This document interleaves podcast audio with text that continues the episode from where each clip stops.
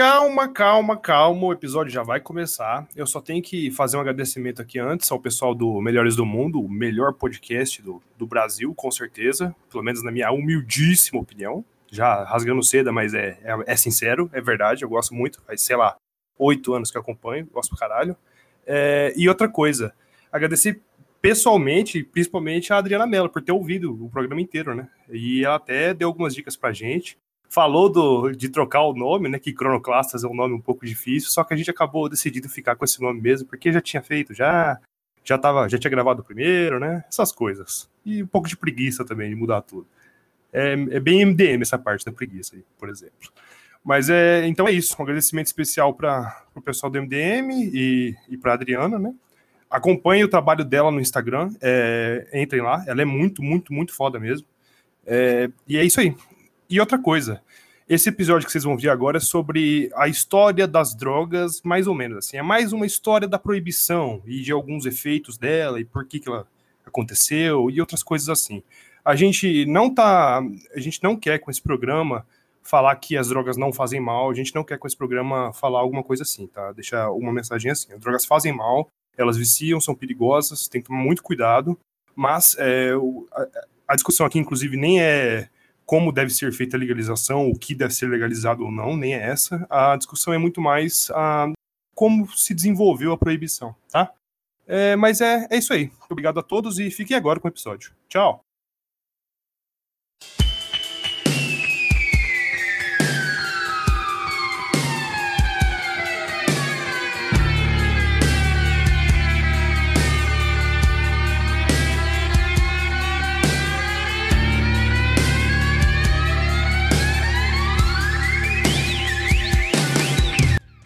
Diretamente da barriga de Crono, nós somos os Cronoclastas, ansiosos para botar a casa abaixo. Eu sou a S. Thiago e o Pinóquio me traumatizou. Eu sou Fernando e eu não sou historiador, eu sou no máximo professor de história. Ah, eu sou o Bruno, é, eu queria citar aqui uma música do Bezerra da Silva. Vou apertar, mas não vou acender agora. Se segura malandros para fazer a cabeça tem hora. Malandragem dá um tempo do Bezerra da Silva. Espero que hoje a discussão seja proveitosa. É, Com certeza será. vai ser sim. E olha, vou dizer que é uma temática que eu aprendi muito, que eu estava meio por fora, mas estudei bastante. Com certeza vai ser, vai ser legal para todo mundo, para os ouvintes, beleza? Então, bora começar. Eu, eu logo eu queria já, já explicar a minha introdução por causa do Pinóquio. Vocês já assistiram o Pinóquio? Ou não? Cara, Cara, faz eu- muito eu tempo que eu assisti-. É, eu assisti o desenho e a, a última memória que eu tenho do Pinóquio é o Pinóquio no Shrek. Então, assim, é bem crachado, não tenho a mínima ideia. Diferente. Cara, eu vou falar porque. Até porque é um filme antigaço, né? De 1940 o filme. Mas eu assisti esse filme, é melhor que qualquer propaganda antidrogas pra criança, cara. É, é esse filme que tem que passar lá nas propagandas. Porque eu era criança, tem uma cena no Pinóquio, cara, que é, é o seguinte: tem umas crianças, né? E a mensagem é clara. Tem as crianças, elas se comportam como adultas, né? Acho que eles jogam até bilhar. E aí, só que aquelas crianças estão bebendo e fumando, sabe? Só que é um lugar meio que amaldiçoado, meio mágico. Daí as crianças que bebem e que fumam, elas começam a se transformar em, em burros, sabe? A mensagem é essa. Então, crianças, se você beber e fumar, você vai virar um burro, né? Só que a transformação deles é, é perturbante, porque você sente o desespero das crianças se transformando. Quase que nem um, um- um zumbi. Não, um zumbi não, um, um lobisomem. Sabe que o lobisomem ele se tortura todo, ele arranca a pele, é uma coisa parecida assim, é aquelas crianças virando animais, é assustador. Fiquei traumatizado quando era criança aquela porra, cara. Eu lembro dessa cena. Ah, Agora que você falou, eu lembrei. Agora que você Tá falou, lembrei. vendo?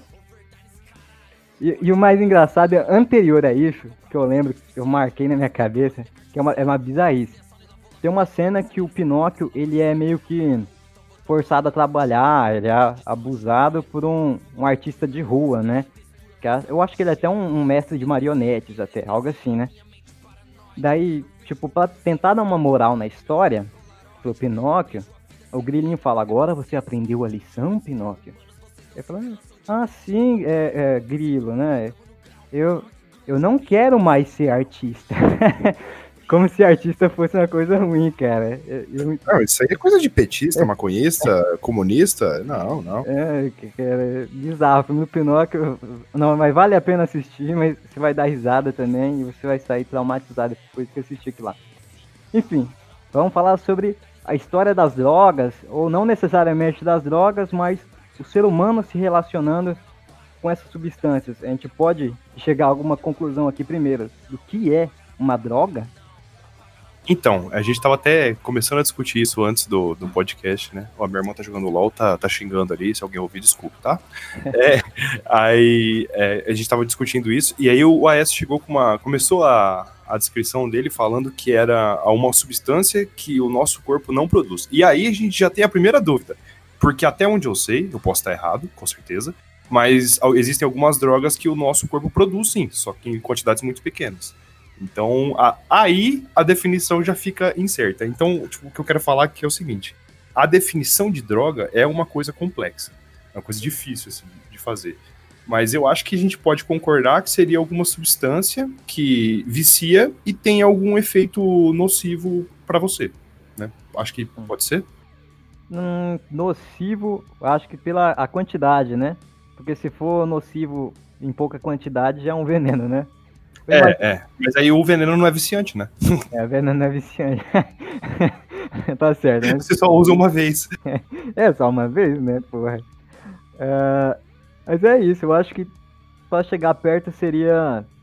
Mas o principal que nós queremos falar aqui é justamente daquelas substâncias que meio que alteram a nossa consciência, né? Ou que mexem com o estado de espírito do nosso corpo, né? A gente vai focar nessas. Eu acho que nem, nem naquelas drogas, sei lá, doping, né? Que ajuda você a correr, nem nada. Né? A, gente, a gente não vai falar muito dessas, né? A gente vai falar mas mesmo essa definição que você falou é complicado, porque por exemplo, açúcar, ela ela tem efeitos no seu corpo, ela tem, ela é. te relaxa, ela diminui sua pressão, ela libera alguns, algumas coisas lá no cérebro que eu não sei, porque se eu falar eu vou estar tá falando caca.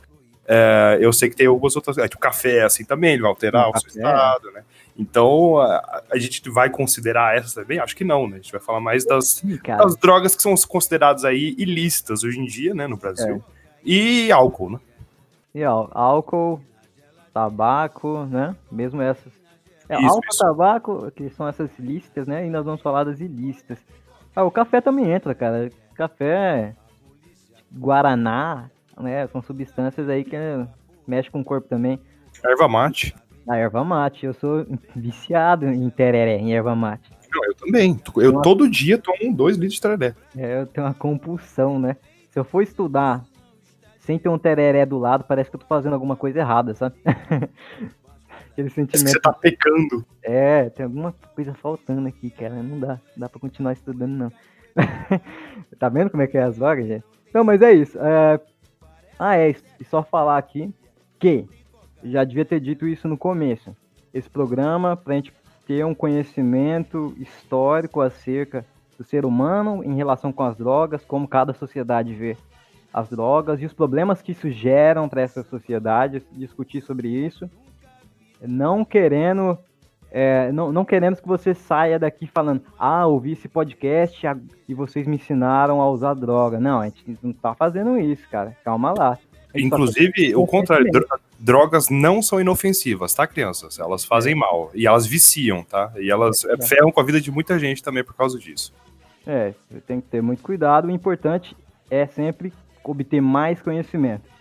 O conhecimento histórico ou conhecimento químico. É sempre bom você pesquisar muito, saber muito, né? A ignorância delas não vai te ajudar a se preparar a elas, porque tá aí, elas estão aí, estão no mundo, geram vários problemas para várias, várias pessoas que nós vamos discorrer aqui.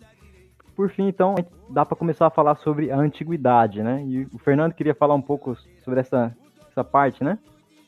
É, não, é que pelas pesquisas que eu fiz aqui, é, que é até já entra aquela complicação da, da definição de droga, né? É, mas as primeiras drogas, assim, usadas são a partir de 60 mil anos atrás, né? Então, é, são misturas, eram ervas, né? Misturas de ervas. É, não, não se sabe direito quais são os efeitos, porque algumas dessas plantas a gente tem que, tem que entender que nem existem mais, viu? Tem plantas que eram usadas como, como remédio, como droga ou como outras coisas que não existem mais. É, assim como animais, né? Entram em extinção as plantas também. Então, é, há 60 mil anos atrás, uh, surgiu as primeiras drogas, e elas sempre tiveram uma função é, muito ligada entre ritualística, é, religiosa, e junto a isso a, a parte medicinal, né? Porque, até porque, como a gente estava conversando antes, as, as doenças eram muito relacionadas aos males da, da alma, né? Mesmo esse conceito não se aplicando a todos os casos. Então é, é mais ou menos isso. E, assim, quais seriam as uh, utilidades dessas... Como que a, a, droga já foi utilizada durante a, a história? Foram de diversas maneiras, assim, tipo, ela foi usada de maneira medicinal, religiosa, recreativa, claro, e até de forma bélica. A gente até estava conversando antes, acho que foi o Bruno que mandou, né? Um vídeo dos caras testando é, jogar LSD nos soldados para eles ficarem loucões e não conseguirem é. fazer as coisas, né? É uma ótima ideia, né? bizarro, cara. E, bom, realmente, na, nesse período, assim, as comunidades mais antigas, fica muito difícil saber o que, que era remédio, o que, que era uma, uma planta abençoada, né, a ritualística toda. E, né, e durante a Antiguidade, Idade Média, falando assim numa história europeia, né, do que ocidental, entre aspas, as drogas mais conhecidas, ou pelo menos aquelas que existem registros mais antigos, desde a Suméria, ali da Babilônia, são o ópio, a maconha, né, que era o cânhamo, e de vez em quando aparecia a, é, a datura, acho que é datura o nome da planta, daturas, também aparecia em alguns textos mais antigos. O, o cânhamo também aparece em alguns escritos do Heródoto, salvo engano, ele está falando dos sírios, dos assírios. Eu, salvo engano, é esse povo que ele está falando. De vez em que eles ficavam numa tenda e eles queimavam um pouco da maconha ali. E aí, dentro dessa tenda com a fumaça, eles ficavam conversando, né? E, e socializando.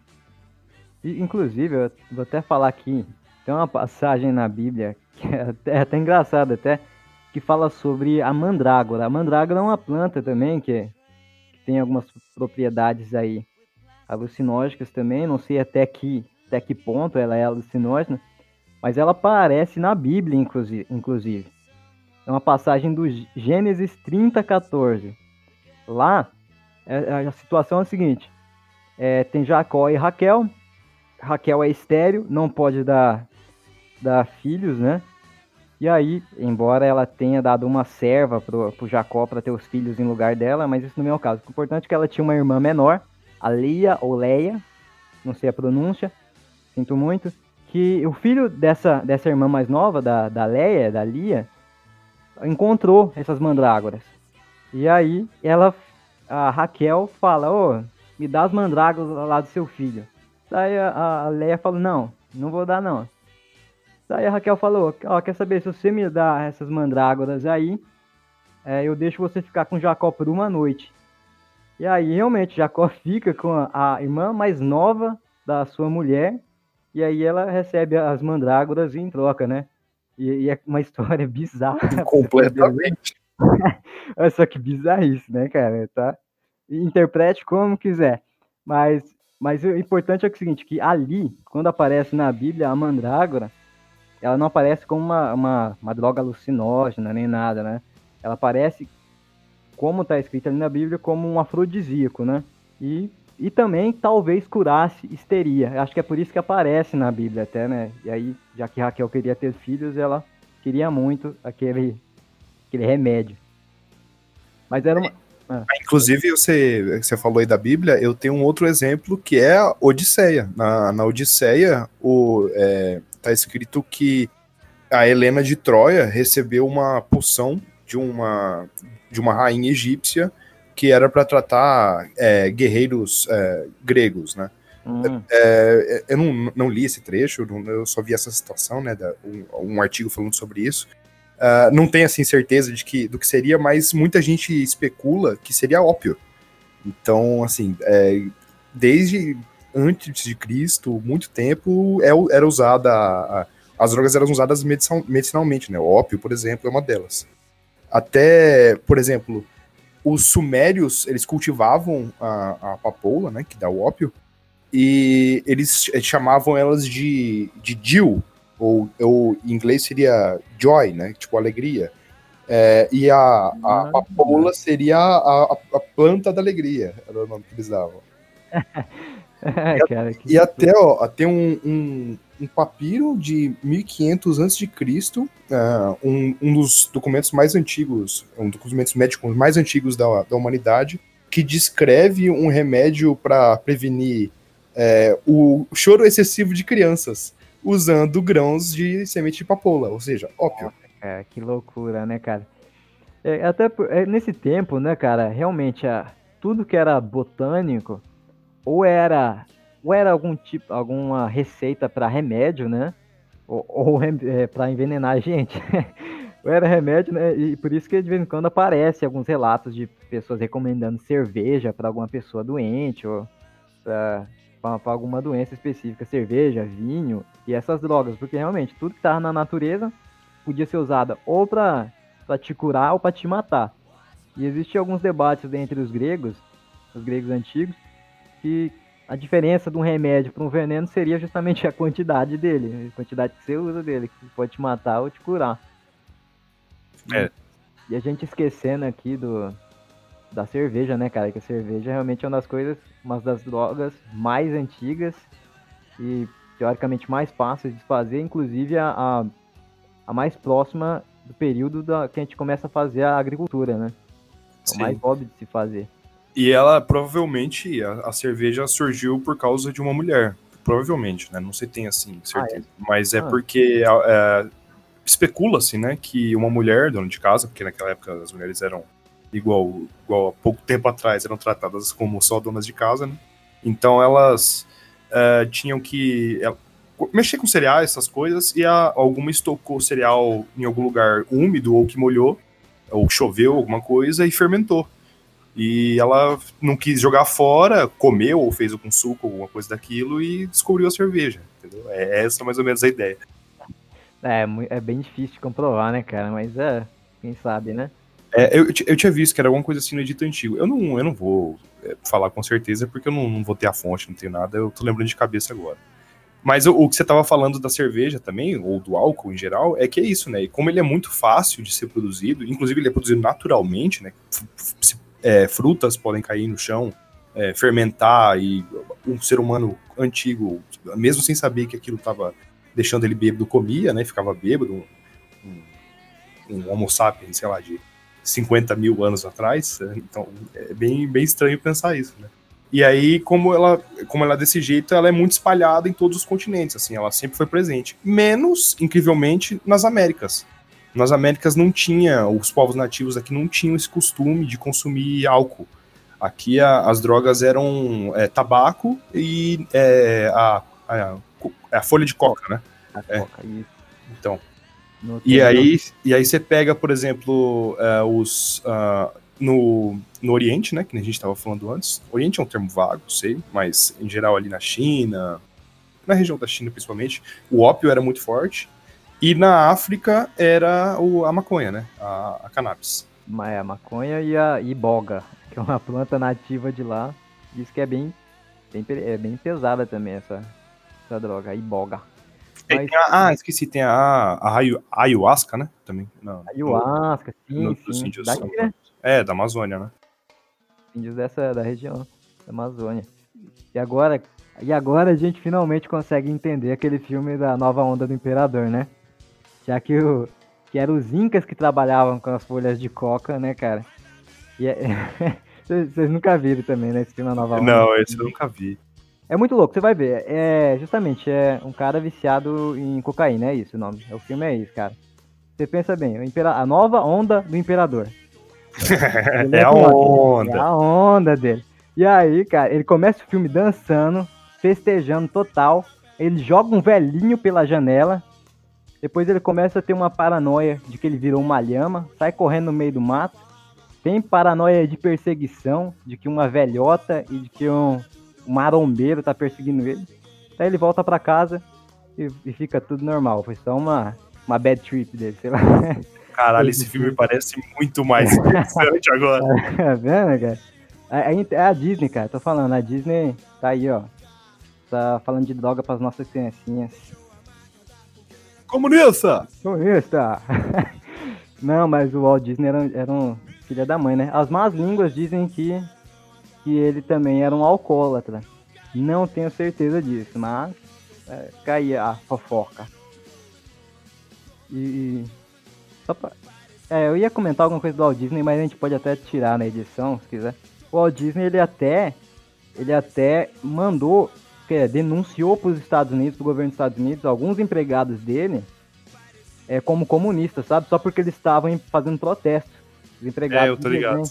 Tá, tá ligado, né? Filha da putagem, né? Mas enfim. Mas quieto, Bruno. Não, tô, só tô ouvindo os senhores aí comentando dessas substâncias alucinógenas, né? Como eu tenho uma, uma criação, né?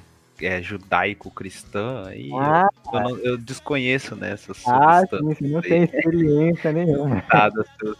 É um menino puro. É, essa coisa do álcool é muito interessante, é realmente muito interessante com a facilidade como que se produz álcool, né? Até do arroz dá para produzir álcool e pela é. vivência que eu tenho assim de, de pessoas que eu conheço que são consumidoras, né, bêbados assim que vão pescar e tal, os caras fazem, os caras dão seus pulos mesmo para consumir é, a sua pinguinha. E é interessante como que aí entrando num, num assunto que talvez não dialogue muito com a história da coisa, mas é, como que certas substâncias elas são socialmente legalizadas e outras não, né? A gente falando ah, várias, mas é, eu, vou, eu vou te explicar o porquê que isso acontece. Pode deixar. Então, a gente falando de várias substâncias aí, é interessante como os processos históricos, né, eles, eles é, legam pra gente esse tipo de coisa, né? Algumas substâncias elas são demonizadas por diversos processos, né? E aí a gente tem substâncias é, como a maconha, por exemplo, que é demonizada e, e é, eu, no meu singelo ponto de vista, ela é muito menos agressiva socialmente e individualmente do que o álcool. O álcool ele causa muito é, maiores prejuízos não só para o organismo da pessoa, mas também para o contexto social onde essa pessoa está inserida, né? Então ela pode se tornar uma pessoa mais violenta, ela pode causar acidente de trânsito, brigas em diversos ambientes e etc. E, e é uma substância que eu, particularmente eu não, eu não vejo nenhum, nenhum tipo de represália social assim. Três da é, tarde, pelo contrário, né? Menos, né? É, exatamente. É, tem, enfim, finais de semana eu recebo no, nas minhas redes sociais uma quantidade absurda de memes, vídeos, figurinhas, imagens relacionadas ao sextou, né? Então vamos, é, agora que saímos dos nossos expedientes de trabalho, o que vamos fazer? Vamos consumir droga socialmente, mas é uma droga legal, é o álcool, né? Mas não deixa de ser uma substância é, particularmente muito agressiva no meu contexto familiar, falando é, de mim mesmo, né? É, eu perdi dois familiares próximos pro álcool, dois tios meus, e conheço diversas pessoas que são são sujeitos que consomem muito álcool. Eu, particularmente, sou uma pessoa que gosta muito de consumir álcool, principalmente cerveja, né? Enquanto o Fernando tava falando de cerveja aí, eu tava lembrando, né, das... Tava tomando, das tava tomando. Tá não, não, não estou tomando porque agora é dia 22 e eu estou sem dinheiro, né, e a inflação, ela é cruel até com a nossa cervejinha. Então eu fico pensando nesse, nessa questão, como que a nossa sociedade, ela constrói esses tabus e são processos históricos, assim, as pessoas tendem a naturalizar essas coisas, né? Achar que alguma coisa não pode, outra pode, mas nem sempre foi assim, né? É, a, a, até um pouco tempo atrás é, essa demonização não era tão forte quanto é hoje, né? Então são processos, assim, acho que é interessante falar dessas coisas que vocês estão falando. E eu tô aqui para escutar, para aprender também, né? Claro, claro. Ah, não, mas nós vamos falar ainda dessa parte da, da, da proibição das drogas ainda mais pra frente, né? E Tanto é que passou pra, pra o que você falou do, do álcool também, eu lembrei de, de uma coisa, cara. É, é tão fácil de fazer que até na prisão os caras fazem, né? Dão um jeito. Pega casca de batata, casca de alimento, arroz, fermenta e faz destila o álcool, né, cara? Então, até na cadeia os caras dão um jeito de fazer cachaça. Caralho, tá sabendo, hein, velho? ai, ai. eu vi isso em algum filme, cara. Eu não lembro que filme que era. Nossa, totalmente verídico. Né?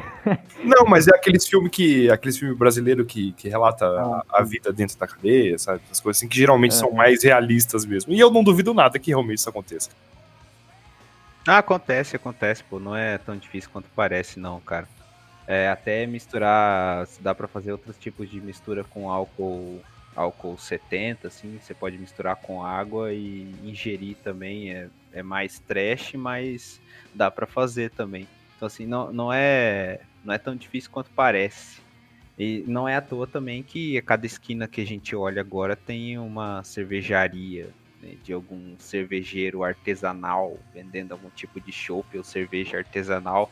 E às vezes a gente tem problemas graves com essas substâncias e com a facilidade do consumo dessas substâncias, como a gente teve esses dias atrás com aquela cervejaria é, Belo Horizontina, se eu não me engano, né? Aquela cerveja Exato. que acabou é, envenenando algumas pessoas e levou ao falecimento de algumas pessoas. Se eu não me engano, é o nome, é, o nome da cerveja é essa, Belo Horizontina mesmo. Então, assim, é, é preocupante, é preocupante. É, então, mas é uma indústria, uma indústria que gira aí bilhões de reais anuais, né? É, e é uma indústria legal, né? E aí a gente, cabe a gente pensar por que, que é legal esta indústria e não outras indústrias, né? E, certo. Quer dizer, assim, se parar para pensar, é uma substância muito, muito agressiva aí que eu coloco é, a par aí de outras substâncias como cocaína, crack, obviamente que cada uma com a sua especificidade, é. mas é uma substância extremamente agressiva é, e aí a depender da, do tipo de álcool também, mas às vezes até é, álcools assim como vodka, cachaça, essas coisas, é, até em, em, pequenas quantidades elas são bastante prejudiciais. Mas é interessante que o, o sujeito que consome ele não se permite pequenas quantidades, né? Exato. Eu tô, no, eu tô numa ressaca desgraçada justamente por isso. É, a gente vai bebendo e não para mais. Então, assim, há de se pensar sobre essas coisas aí. Eu tô aqui para ouvir os senhores, né? As minhas questões, elas são mais é, relacionadas à, à, à, criminalização dessas substâncias. E a criminalização é um processo bem recente, né, cara? E dessas, dessas drogas de, de, de todas, né? É um negócio que começa realmente mais mais pro o século XX, pro século passado, pra gente ter noção. É uma coisa super recente. Embora tenha alguns movimentos mais antigos que começam a questionar o uso de drogas e tal. A gente vai falar sobre isso também. E só para fechar essa parte da antiguidade, Idade Média, já que não tem, a gente não vai ter muito mais o que discorrer, acredito eu, né? Tem que pensar o seguinte, quando a gente fala ópio, e as outras drogas, a maconha, por exemplo, né? o cânhamo que ele chamava. Você vê, a maconha era, era muito mais, mais usada como para fazer corda, como o Fernando lembrou antes da gravação, para fazer corda, ou, papiro, papel, do que para ser usada como uma substância recreativa, né? É, eu, eu, até, já que a gente vai sair da parte do, da antiguidade barra Idade Média, eu tenho duas pequenas curiosidades sobre isso. Uh, desse período ainda. O, o nome. O nome não, o termo assassino é, é, é debatível, tá? Não se sabe ao certo, mas eu tava pesquisando, né? Mas pelo que eu vi, o termo assassino ele pode ter derivado do hashish, que é o hashashin, né? Que eram as pessoas que fumavam o, o hashish antes de executar alguém, antes de assassinar alguém. É, eu vi uma outra, uma outra corrente que diz que, na verdade, vem da, da palavra, eu não, não vou lembrar de que, de que, de que país que é, mas é assas, uh, que é o que, que, essa palavra é mais, significa mais ou menos os efeitos eufóricos deixados nos fumantes do hashish, entendeu? Então, até tem origem do. É, o, nome assassino, né, o termo assassino, tem origem na, em uma droga. E também é, queria dar uma pequena curiosidade que maconha nada mais é do que um anagrama para cânhamo. E eu só percebi isso na hora que eu li um artigo. É, na hora que... cara. A sua cabeça acabou de explodir. Ah, na minha cabeça aqui, cara. Cara, a hora que eu li isso eu achei incrível. Para quem não sabe, anagrama é você. É, é, são as palavras que têm as mesmas letras, o mesmo tanto de letras, as mesmas letras iguais, só em ordens diferentes. É isso. E para é, completar, que eu ia falar também, que é o seguinte, por exemplo, que o ópio, né, ele não era fumado, gente, né? Todo esse período, assim, não, não existia esse hábito de fumar. Pelo menos nas fontes que eu, que eu conheço, o ópio era mais ingerido, era mascado, né? O hábito de fumar foi apresentado já no contexto das grandes navegações, né, e o contato com o europeu, com os povos indígenas aqui da, da América, e esses, esses, esses sim tinham ó, o hábito de fumar tabaco, por exemplo. E aí, assim, ensinou-se também as outras regiões do mundo, para onde foram todos os portugueses, os holandeses, os espanhóis, os ingleses, passaram esse costume, inclusive para o ópio. Daí o ópio começou a ser fumado também. E aí você, senhor, senhora, que gosta de fumar um cigarrinho e que ao mesmo tempo tem preconceito com os povos indígenas, você é um hipócrita, safado. Caraca, eles te ensinaram a fumar, nojento. Não, eu vou falar ainda mais para frente, que eu vou falar sobre o processo da proibição. Tinha, eu vou até colocar a imagem agora já, vai aparecer aí no, YouTube para vocês. É, para quem não tiver no YouTube, eu vou deixar na descrição uma imagem de um cigarro índio, era chamado o cigarro de maconha. É, tem uma propaganda de 1905, aí que vocês estão vendo, né? Que ela é, fala exatamente isso, chama cigarro índio, porque era o cigarro de maconha, porque a maconha era relacionado muito é, aqui no, no, no, Brasil em diversos outros países é, que tiveram escravizados é, africanos, que o, a maconha era muito, é, como eu posso dizer, associada ao, a, aos africanos, né, os descendentes de africanos e africanos que foram trazidos para cá, e aos indígenas, porque era uma, era uma droga de, dessas etnias, vamos dizer assim, porque uh, os europeus não sabiam da utilidade de fumar a maconha, só sabiam da, da parte do cânhamo, da, da, da fibra, de fazer corda, de fazer papel, eles não tinham essa ideia de fumar aquela planta. Ou existem também algumas variedades de cânhamo que não tem THC nem canadiol também, então é, não faria efeito. Mas o que eu quero dizer é isso. Então, é, aí vai explicar aquilo que o aquilo que o Bruno estava perguntando.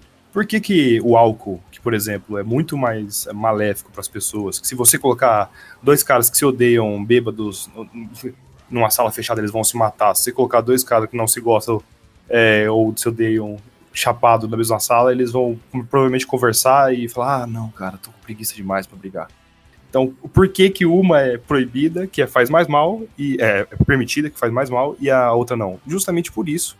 Porque a, a maconha, ela era muito relacionada a essas etnias. E ocorreram, é, em diversos países, no Brasil incluso, um processo, é, inclusive é, governamental, tá? É, vamos dizer assim, uh, de branqueamento né, da raça. Então, você não podia. Tem até uma fala de um, de um assistente do Nixon, assistente, o braço direito, eu não vou lembrar direito, é, que eu vou falar mais pra frente certinho, que ele fala, é mais ou menos isso, que ele, uh, eles não podiam proibir a pessoa de ser hippie ou negra, mas eles proib é, podiam proibir os costumes dessas pessoas, por exemplo, fumar maconha. E aí eles podiam entrar na casa dessas pessoas, invadir os encontros, retaliar e essas coisas, entendeu? Ah, que é um processo de é, jogar essas pessoas para escanteio, né? Conseguir prender essas pessoas e você. É, como, como que é o nome daquele termo? quando É marginalizar, esse é o termo. Você marginaliza essas pessoas. Isso é interessante. Eu queria abrir um parêntese só para falar do, do ópio que o, que o AS tinha citado. É um parênteses de cultura pop, para quem gosta de série aí, o Terminator, oh. temporadas de Peak Blinders e é ambientado na Inglaterra, lá do, do fim da Primeira Guerra Mundial, né? E aí é, você vê que a família dos Shelby ali, os, os, os rapazes, eles foram para a Primeira Guerra, né? Voltaram cheio de trauma, etc. E o Thomas Shelby, que é o personagem principal da série, ele é, é, viciado em ópio, né? Isso não aparece mais em alguns episódios, outros menos, mas ele é viciado em fumar ópio. Além de que, obviamente, todos eles bebem, ingerem bebidas alcoólicas, né? É, eles são viciados em ópio, e aí depois do crash da bolsa de Nova York ali, é, em 1929, é, você percebe antes disso, mas depois do crash da bolsa você vai percebendo na série um pouco mais é, o aparecimento cada vez mais do, da cocaína, né, da introdução da cocaína naquele contexto na Inglaterra ali do pós Primeira Guerra. A cocaína ela vai aparecendo é, com, outro, com outra nomenclatura e ela não, ela não, não é criminalizada assim, não é mal, mal vista socialmente. Então levou até um certo tempo para que essa droga ela fosse condenada. Né? E aí é, eles cheiram pó a rodo também. Né? O Thomas Shelby não, porque ele é viciado em ópio e álcool, mas os outros personagens eles eles cheiram pra caramba também. Então aparece na série aí, recomendo inclusive a série para quem gosta. E Narcos também. Narcos é um clássico, né? É, porque trata de, de cocaína, basicamente. Não, e as pessoas me achavam meio doido, mas eu me acostumei. Eu sei como é isso, cara. Sabe? Sei. Irado. Eu acho que dá até para já entrar aí, então, agora na, no que vai começar a contextualizar toda a proibição das drogas, que é a guerra do ópio, já que você falou do ópio. Exato, exatamente. Então, você quer falar um pouco da guerra do ópio, Fernando? Eu vou falar. É, vamos lá. É, tem bastante coisa, eu vou dar uma resumida, tá? Porque até porque a intenção é ser um pouco mais leve, né, gente? Vamos lá. Contexto, gente. A gente tem que entender o contexto, o que estava acontecendo na época, o porquê as coisas aconteceram, né? Então, o que foi a Guerra do Ópio? A Guerra do Ópio, é, ela começa, vamos primeiro falar o porquê ela começa. Depois da, da independência dos Estados Unidos e da, das guerras napoleônicas, a Inglaterra tava com muitas dívidas, tava meio sem grana ali. Falou, pô, tá, tá difícil aqui a vida, hein?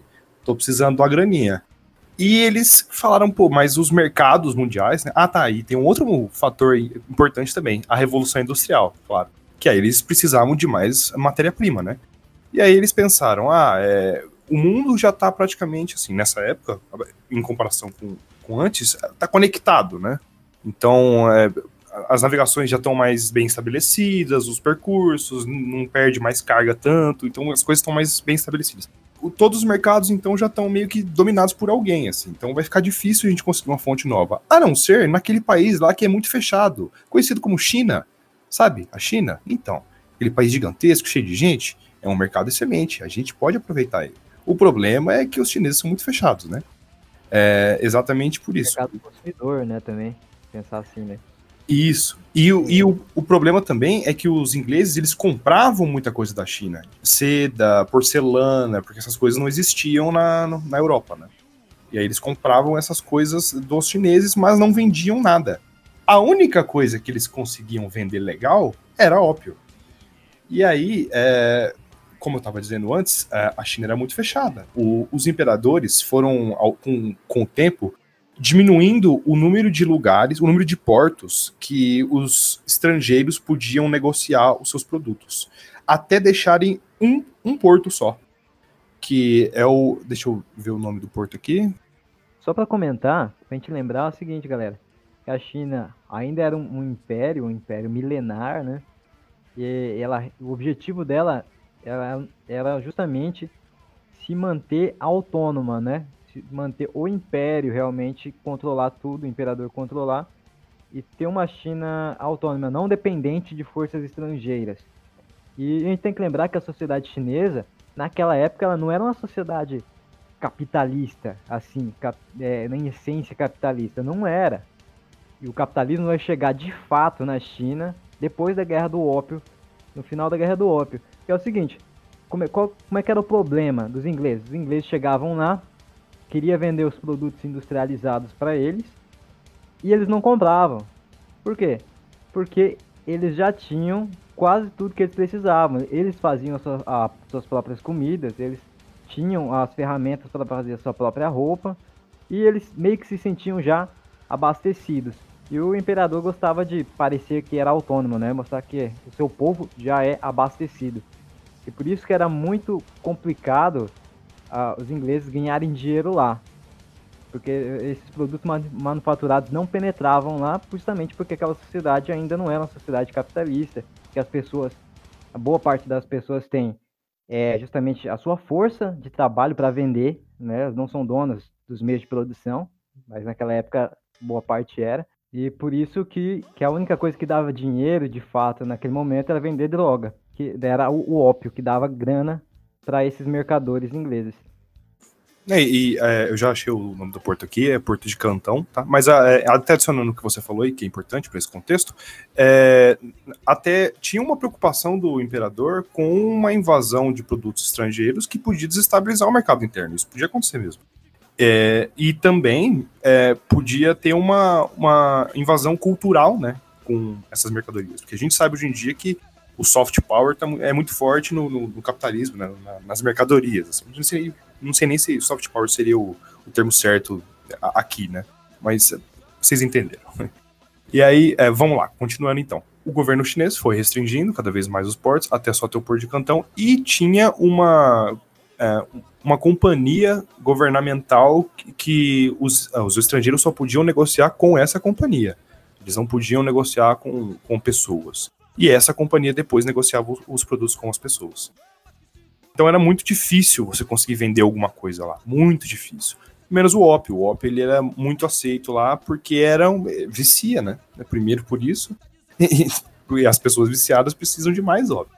E é uma coisa que era muito usado ritualisticamente também, e é, é prazeroso, então tem tudo isso. E aí o que aconteceu? O imperador não ficou muito feliz que que os, uh, que os europeus começaram a meio que. o que ele proibiu, né? A venda do ópio, falou: não, não dá, ópio, vocês só estão ferrando minha economia e viciando meu povo. Só que aí já era tarde, a galera já estava viciada, aí todo mundo é, contrabandeava, né? Os, os, ingleses começaram a contrabandear, e isso tudo gerou uma grande confusão, com mil e uma atrapalhadas. Não, e as pessoas me achavam meio doido, mas eu me acostumei. Eu sei como é isso, cara. Sabe? Sei. Irado. Então, o que, o que aconteceu foi que os ingleses então forçaram a abertura do comércio na China, com duas guerras em dois períodos. A primeira guerra do ópio, a segunda guerra do ópio aí, entre início do século Né, 1830 até 1860, que se deu essas guerras. E após o fim dessas guerras, aí sim a Inglaterra forçou a abertura definitiva do, do, da China para o comércio estrangeiro e o capitalismo começa realmente a penetrar na sociedade chinesa. Não só isso, né? Mas a ilha de Hong Kong, por exemplo, começou a pertencer aos britânicos e ela só foi voltar para o governo chinês, pra, pra é, sendo território chinês, em 1997. Isso. E é importante a gente dizer isso, galera, porque é justamente com o fim dessas guerras do, do, do ópio que vai começar a ter um debate sobre a venda internacional de drogas. É, real, realmente agora, finalmente a gente vai começar a debater sobre o comércio de drogas, como se deve organizar isso, numa, numa convenção internacional em 1912, chamada Conversão, Convenção Internacional sobre o Ópio, que vai justamente tentar estabelecer uma linha de comércio desse tipo de droga é, é, internacionalmente.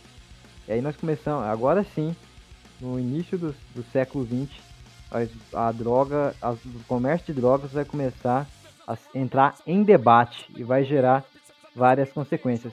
Mas eu queria já, já que a gente entrou no século XX, eu quero justamente retornar mais ainda, voltar até o século XVIII. Por quê? Porque eu coloco ali o início, não, eu coloco junto com outros autores o início do movimento proibicionista. Né? Proibicionista seria justamente aquelas pessoas que querem a, realmente a proibição de qualquer tipo de droga, né? E como se diz, impedir qualquer forma de produção, qualquer forma de consumo de, de, das drogas na sociedade. Né? E isso começou na Inglaterra, período da Revolução Industrial, então as pessoas têm que trabalhar muito, às vezes em condições insalubres, várias horas por dia, uma situa em situações miseráveis, pessoas que têm uma renda baixíssima, trabalhando por várias horas, e aí uma droga começa a ficar barata. E adivinha qual que é? É justamente o álcool. Começa a se produzir muito o gin no século entre o século 17 e o século 18 na Inglaterra para competir com com vinho da França, por aí, outras bebidas estrangeiras. E aí o preço do gin fica barato e justamente a classe trabalhadora, a classe subalterna, consegue é, consumir muito essa droga, a bebida. E eles começam realmente a, a ficar, ficar bêbados, alcoolizados, né? E aí perdem muito tempo de trabalho. E aí sim que algumas pessoas vão começar a falar, olha, isso é um problema para nossa sociedade. Olha só que interessante. As drogas começam a ser um grande problema quando elas começam a atingir um grande grupo de pessoas, né? As massas, por assim dizer. Enquanto for, quanto era alguma coisa restrita a, a uma elite, né? Ficou tranquilo por muito tempo, né? Mas naquele momento que você tem as classes trabalhadoras que começavam a se embriagar, aí começou todo um movimento para tentar restringir o uso da bebida, que vai já ali no, no início do século XVIII, 1930 por aí, saiu um ato na Inglaterra, que é o Gin Act, que é uma lei que taxava a produção do, do gin, da, dessa bebida, justamente para evitar que a, pessoal mais pobre bebesse. Só que, obviamente, isso não evitou que as pessoas bebessem, né? Começava comércio ilegal dessa bebida. E mais tarde, esse movimento vai pegar muito na igreja metodista, guiados por John Wesley, vão começar a pregar a total abstinência à bebida. Ou seja, não se, não se, nenhum religioso pode beber uma gota de álcool. Veja só, começa justamente na, no ramo evangélico da, da coisa. Aí outros, acho que os batistas também vão seguir, os Quakers da época vão seguir esse movimento. Chamavam de movimento de temperança, temperance, algo assim, justamente para tentar proibir o uso de drogas nesses grupos religiosos.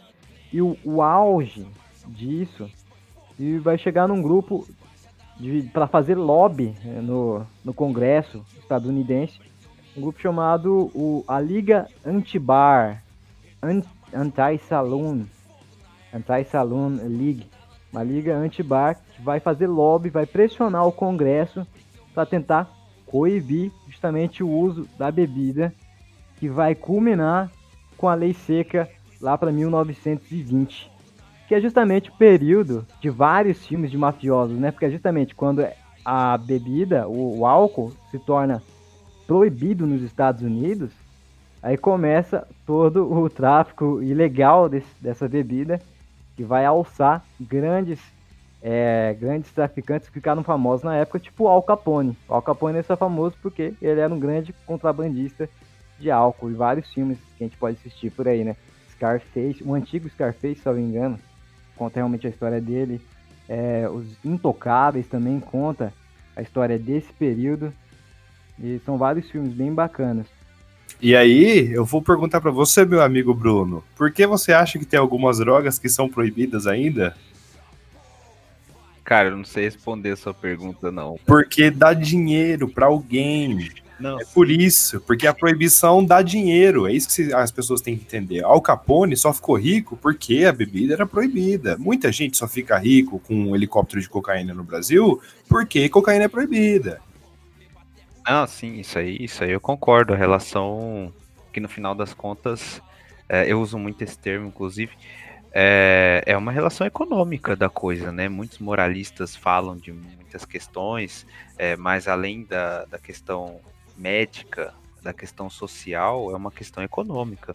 O Al Capone se tornou um dos maiores mafiosos da história, não só por conta do tráfico é, do contrabando do álcool e da produção ilegal do álcool, mas também por conta de domínio de território de violência organizada né? O que o dinheiro do, do contrabando ele gera no contexto social. Se você olhar o nosso contexto e os outros contextos também, aquela hora eu citei Narcos, você vai ver que Narcos, o que o Pablo Escobar fez, ele não, foi, não fez só traficar droga, contrabandear cocaína para os Estados Unidos. E, com o dinheiro que ele recebeu do tráfico, ele investiu em violência organizada, em tráfico, obviamente, de armas, porque ele precisava de muito armamento para os seus sicários, mas também domínio de território. Basicamente, ele dominou a cidade inteira de Medellín e domínio de território não só no seu país, na Colômbia, mas também nos Estados Unidos, domínio de territórios que eram áreas de comércio da, da cocaína. E aí, quando o S fala da lei seca, volto também na outra série que eu terminei de assistir, Peak Blinders, que a família Shelby também enviava contrabando de bebidas alcoólicas para os Estados Unidos na época da lei seca. E eles arrumaram, inclusive, muita treta com os italianos por conta disso, e para derrotar os italianos, é, eles buscaram a ajuda do Al Capone, né, do Alfonso Capone. Então esses elementos é, de história aparecem nessas séries que são ficcionais. Então você percebe que a violência organizada ela, tem, ela é financiada pelo tráfico de substâncias ilícitas, consideradas ilícitas, e isso influencia também no jogo político. Muitos políticos, se eles não são envolvidos com esses com esse tráfico de substâncias, com essas organizações é, de, de, traficantes é, ou de milicianos, eles recebem para que mantenham vista grossa em relação a isso. Então, isso também influencia a esfera do, do Estado, dos estados e da autonomia desses estados. Então, não é só o tráfico da droga e não é só o consumo da droga, né? Muitos moralistas é, acreditam que se você explicar para um usuário que ele financia o tráfico e ele parar de fumar ou de beber, tudo bem, vai acabar o tráfico. Não é bem assim. Então esse dinheiro ele é reinvestido no sistema e ele também é investido na ampliação do próprio sistema. Então essas organizações elas não trabalham só com o tráfico de substâncias. A principal fonte de renda deles é o tráfico de substâncias. Mas não só isso, eles financiam políticos, eles compram policiais, eles compram armas, eles dominam territórios, eles matam uns aos outros, eles controlam os presídios e por aí vai. Então, assim, é, é a coisa é muito maior do que a gente imagina, né? E aí você percebe como que essas leis proibitivas elas são fracassadas, porque a lei seca nos Estados Unidos, logicamente considerando o contexto histórico da época, foi uma lei fracassada. E não só a lei seca dos Estados Unidos, mas aí a gente volta lá, é, na época, o exemplo rápido que eu quero citar aqui, a época do Brasil colonial, né? Quando do rei de Portugal é, proibiu o comércio de, de álcool, né, de cachaça do Brasil para as colônias é, portuguesas na África. E isso acabou gerando um contrabando dessas substâncias nos navios que gerava muito mais é, dinheiro do que o comércio legal, porque o comércio legal gerava muitos tributos para a coroa portuguesa e o contrabando não. E aí, depois de cerca de mais ou menos uns 40 anos, o rei de Portugal voltou atrás dessa decisão. Por que, que é, ele buscou proibir né, a cachaça? Só para contextualizar rapaziada, é que os portugueses eles é, contrabandeavam no sentido legal da coisa, eles comerciavam, né, é, vinho com, com essas colônias portuguesas na África. Basicamente, eles trocavam vinho por escravos e aí o que, que aconteceu? Os brasileiros, os comerciantes brasileiros, os portugueses que estavam aqui no Brasil, eles começaram a comerciar cachaça em troco de escravos. Então eles trocavam cachaça por escravos. E os comerciantes da África começaram a preferir a cachaça, porque basicamente ela rendia mais, ela era mais doce, era mais saborosa. E, e dessa forma ela era mais apreciada por lá. E aí eles começaram a. Esse artigo é incrível, cara. É muito bom. Eu lembro que quando a gente leu ele, que a Nauk passou pra gente, né? E a nossa professora na UC passou pra gente. E aí eles começaram a, é, a preferir a cachaça do que o vinho. E aí é, os comerciantes portugueses ficaram pistola e entraram é, com uma ação é, para o rei né, de Portugal, para a justiça portuguesa, para que ele proibisse isso, para que eles conseguissem manter o comércio de vinho, que não adiantou muito. Então isso não é de hoje. Essas leis é, proibitivas e o fracasso dessas leis, é, logicamente considerando os seus contextos, as suas histórias, elas não são de agora. Então, é, perceba você que os caras daquela época já, num contexto muito absurdo assim, eles trocavam álcool por seres humanos, né? Então veja, veja você aí. E até que ponto eu cheguei na minha reflexão aqui também, né? Indo mais fundo na sua reflexão, então, cara, álcool ainda a pessoa bebe fica doidona. Os caras trocavam gente por uma pedrinha dourada, irmão. Esse é o problema. Não, e as pessoas me achavam meio doido, mas eu me acostumei. Eu sei como é isso, cara. Sabe? Sei. Irado. Falando do, do crime organizado, né? Pensando somente esses períodos, proib... períodos proibitivos dessas leis proibitivas, é o, o proble... um problema da, das drogas, e aí né, eu quero colocar em pauta aqui, eu acho que a, a violência que acontece com relação às drogas é muito mais do, do crime organizado que o, os, os efeitos dela. Claro que algumas drogas vão te deixar alucinado, mais propenso a, a cometer violência, né? Ou, vamos pegar o, o crack, por exemplo, né? Que a pessoa pode roubar para poder comprar mais. Mas assim, o, se você der uma pesquisada naquilo que mais mata as pessoas é, viciadas em crack, é, são violências decorrentes é, do endividamento e da venda dessa substância. É tiro. É tiro, é, é bala, mas não eles. Claro que alguns morrem até de tanto usar, mas boa parte deles morrem mais de quê? De ficar devendo ou ir comprar em outra boca em boca rival porque tá devendo numa e não consegue, daí vai lá pegar emprestado em outra, aí fica sabendo, o cara vai lá e, e mata ele, persegue ele, e ou por ter, porque tenta roubar alguma coisa e acaba se dando mal nesse roubo para poder garantir o vício. Então esses esses lugares é, em que se vende essas drogas, em que existe um crime organizado, eu acho que é justamente esse espaço de, de comércio que gera a maioria da violência referente a essas drogas. É o que a impressão que eu tenho. Sim. Eu acho que quanto mais forte for a droga, por exemplo, o crack, mais violento é, sabe? Vocês estão me entendendo? Sim. Sim, é, sim. É, na, na, lei brasileira, o tráfico de drogas ele não é considerado um crime violento. Né? Ele produz uma violência periférica, uma violência. E aí, citando já a reflexão do, do Augusto de Arruda Botelho, advogado criminalista, é, que, enfim, já apareceu publicamente por diversas vezes, é, o tráfico de drogas ele não é um crime violento. Ele produz uma violência periférica que é gigantesca, que é a questão da organização do comércio, da organização dessas, é, dessas organizações criminosas mesmo, que a gente tem aqui é, e em outros lugares do mundo. Então, o tráfico em si, a venda e o consumo de substâncias ilícitas, consideradas ilícitas, não é um crime violento. Né? O cara passar uma pedra ou passar um pó para outra pessoa não é considerado um crime violento. Agora, produz uma violência periférica que é gigantesca e aos impactos também dessas legislações proibitivas, porque essa relação comercial ela se dá numa, numa margem, quer dizer, num ambiente de ilegalidade que é é um ambiente livre que é construído por essas leis proibitivas. Então, assim, o sujeito ele não precisa respeitar a lei para produzir essa, essa violência periférica, no sentido que eu digo que o cara que as organizações criminosas elas já desrespeitam a lei de drogas por si só, mas elas criam um ambiente ali onde não existe nenhum tipo de lei, onde não existe respeito à Constituição, onde não existe consciência social, nem nada do tipo.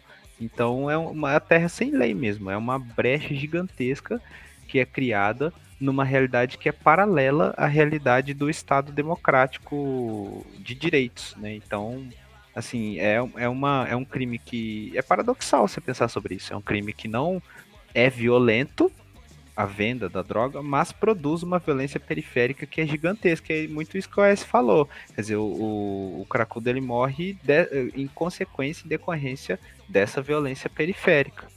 Isso, é, isso é porque não tem recurso, né? Nesse, nesse mercado aí de violência. Fora. Nesse tribunal não tem recurso. Exatamente.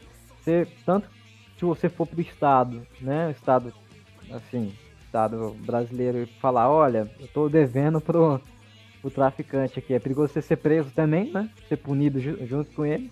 E segundo, você não tem nenhum recurso com o, seu, o próprio traficante da que é dono da boca, porque se ele falar para você que você você é um traíra, por exemplo, você é um traíra, cara. Você não tem como apelar, se falar, ah, mas você tem prova disso?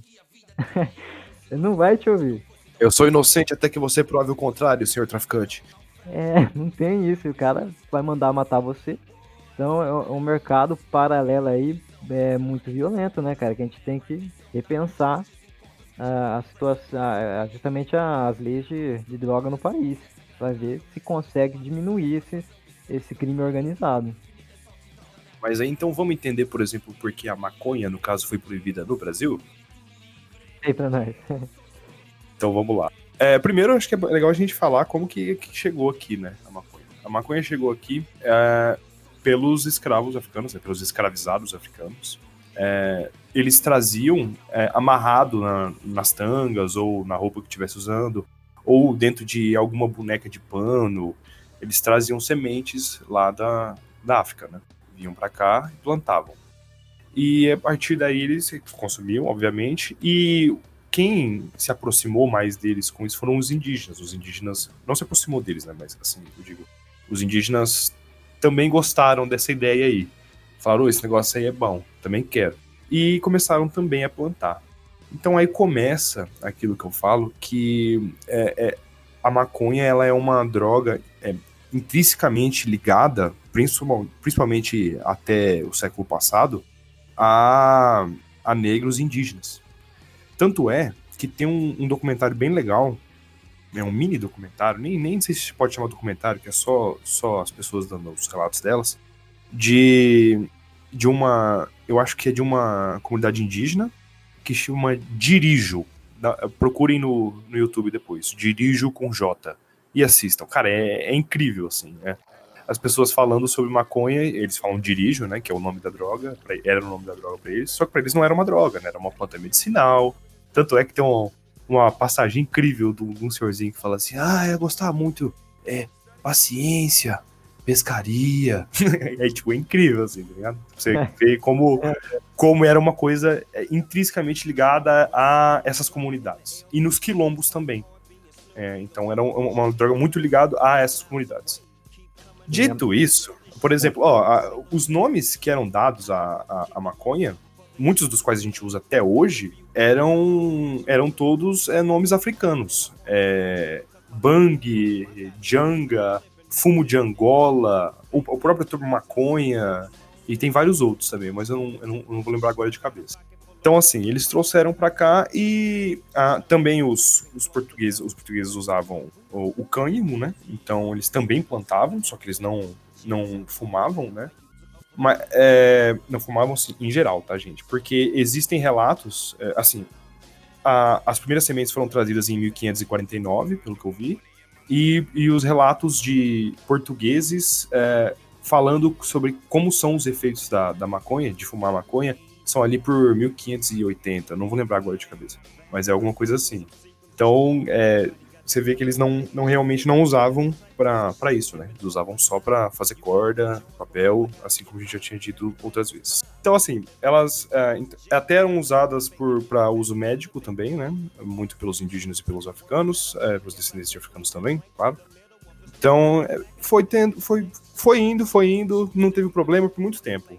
Até 1830, aí a primeira, é, primeiro sinal de proibição que a gente tem. É, em 1830, o que acontece é que a Câmara Municipal do Rio de Janeiro, no Código de Posturas Municipais, no capítulo de Saúde Pública, tratando da venda de gêneros, remédios e sobre os boticários, estabeleceu que era proibido a venda do uso do pito ou do pango.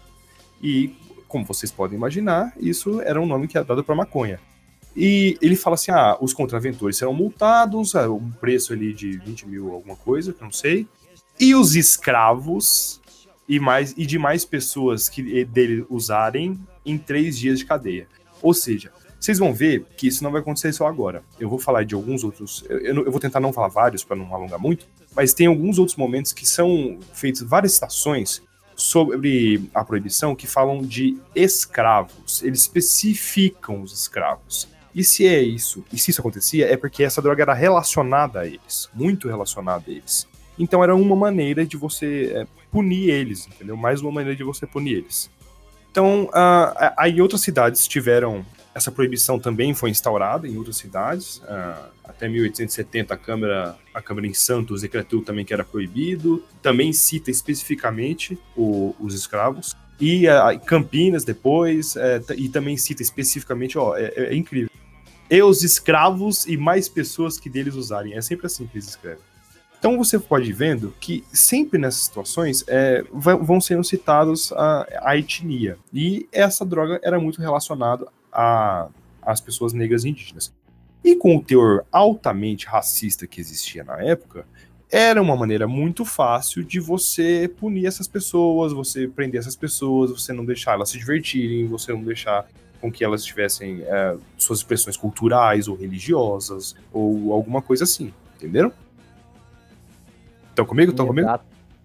Ah, é positivo e operante. Pode continuar aí.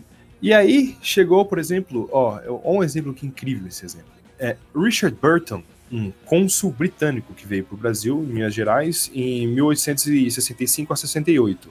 Ele escreveu que os trabalhadores negros da é, mina do Morro Velho, no domingo após a missa, os vadios e os dissolutos guarda, é, guardarão o dia santo à moda africana, deitados ao sol, fumando e, se possível, bebendo e fumando cânhamo, como selvagens da, de Serra Leone. Então, assim, dá pra ver que é um termo muito racista né, no, nessa, nessa observação dele e como esse também, como a maconha era muito relacionada aos negros. Então, isso vai acontecendo várias vezes, como eu já citei. E aí, o que acontece? Lembra da, da guerra do ópio, que a gente acabou de falar?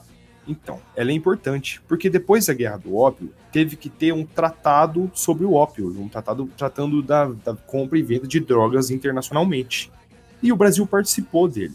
Acho que foi em 1908 primeiro, 1911, não lembro. E o Brasil chegou lá, a primeira coisa que o Brasil falou, olha, a, a, maconha é tão ruim ou pior do que o ópio. A, a maconha é, é, mortal, é uma droga que as pessoas, inclusive tinha muita fake news também. Surgiam fake news de, de de pessoas que fumavam maconha e matavam os outros porque ficavam ensandecidas, tinham é, um, uma fúria incontrolável, pessoas que se matavam. Então tinha tudo isso, assim, pessoas que, que, fumavam e morriam. Então tinha todas essas fake news, assim, pessoas que viravam serial killers.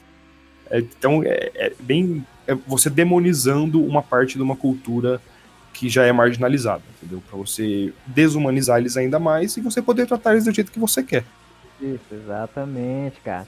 É, esse é um ponto até que o, que o Bruno vai falar mais na frente, mas eu já queria primeiro dar um, um pano de fundo com relação a isso, de demonizar as pessoas, né? A gente percebe então que dependendo da pessoa que está usando a droga, né, ela acaba se tornando proibida, né? Como é o caso da maconha aqui no Brasil. Nos Estados Unidos tem muito a ver com os latinos, né, com os mexicanos, é, esse preconceito com relação à maconha. E o seguinte, eu acho que a gente tem que diferenciar é, o efeito da droga num, num usuário, que é, é, diferente esse usuário, certo? De um discurso que se faz sobre o, o drogado. E quando, quando eu falo discurso, ouvintes, eu estou falando no sentido assim, um conjunto de palavras que dão sentido, certo? De maneira bem simples é isso. É todo aquele conjunto de palavras que você usa e quando você usa, você gera um certo sentido.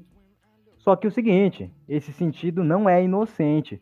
Esse sentido, ele gera algum tipo de poder contra aquela pessoa que você está falando. E, e, isso é extremamente perigoso. Por quê? Vou falar o seguinte: existem várias formas, por exemplo, é, por que, que alguma pessoa é capaz, a mesma pessoa mais pacífica do mundo, ou a pessoa mais religiosa que segue a, a lei de Deus dizendo não matarás, por que, que essa mesma essa pessoa é capaz até de matar outra pessoa. Qual é o mecanismo que possibilita isso? É, eu posso falar de dois. Primeiro, é desumanizar uma pessoa, não tornar ela, ela humana, e você faz isso como? Com discurso. Então, em vez de você chamar essa pessoa de um ser humano, você começa a xingar ela de, de animal, de rato, de barata. Você tenta tirar a humanidade dessa pessoa. Aí, quando você vê aquela chavinha do seu cérebro que diz não matarás, você desliga ela por um tempo Aí depois você liga, sabe? E outra coisa também, um discurso que gera um poder sobre outras pessoas, sobre outros corpos, né? É justamente o discurso do, do mal, de demonizar uma, uma, pessoa, né? Que é, por exemplo, colocar aquela pessoa como uma, um ser irreparável. Ela nunca mais vai poder ser uma pessoa boa novamente, né? Como se Sim. A pessoa, a pessoa aí justifica fazer qualquer coisa contra essa pessoa. É exatamente isso. É isso. Então, a pessoa inclusive é um botar em campo de concentração, inclusive prender, que hoje em dia a gente não entende muitas vezes que a cadeia é um, de certas formas, um mini campo de concentração. É, então, é bem isso aí mesmo. Então, se falar, é, qualquer coisa que essa pessoa for falar para se defender, você fala, ah, não, você é drogado. Você não merece falar nada. Você merece ser preso, você merece apanhar na rua, você merece até morrer. E, e justamente porque você cola o discurso do, dro do drogado na pessoa, mas você não está de fato analisando o efeito da droga naquele usuário, que é bem diferente de um usuário de maconha, que a maconha ela não vicia, não deixa ser viciado constantemente. Vicia, vicia sim. Não, ela vicia, mas ela não deixa você. Tudo que é bom vicia, tudo que é bom. É, é mas bem, é verdade, é verdade. É.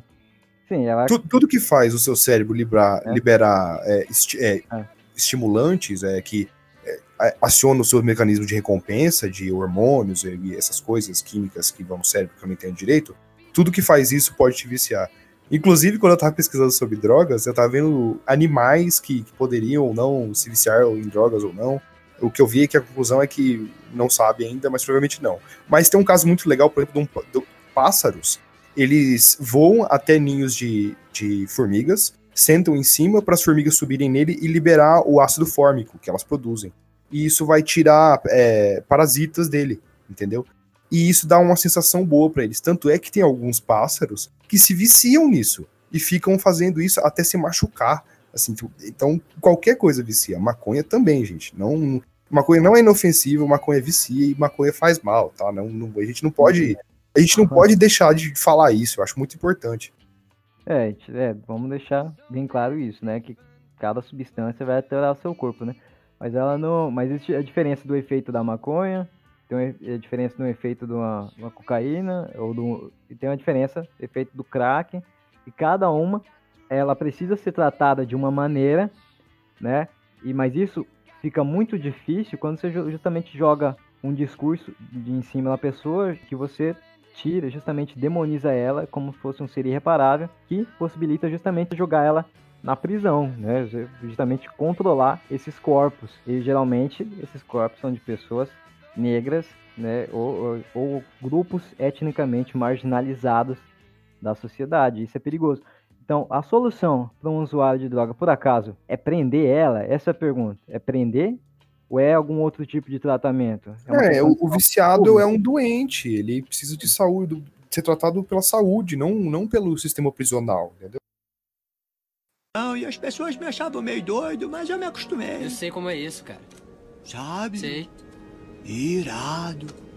É, eu queria entrar rapidão, já que vocês estão falando dessas questões aí, naquele, naquela comparação que o Fernando fez da prisão como um mini campo de concentração, que talvez pode ser muito mal interpretado pelas pessoas que estão ouvindo, porque é dinâmica do Eu falei de certas formas, tá? É, sim ela é muito cruel, né?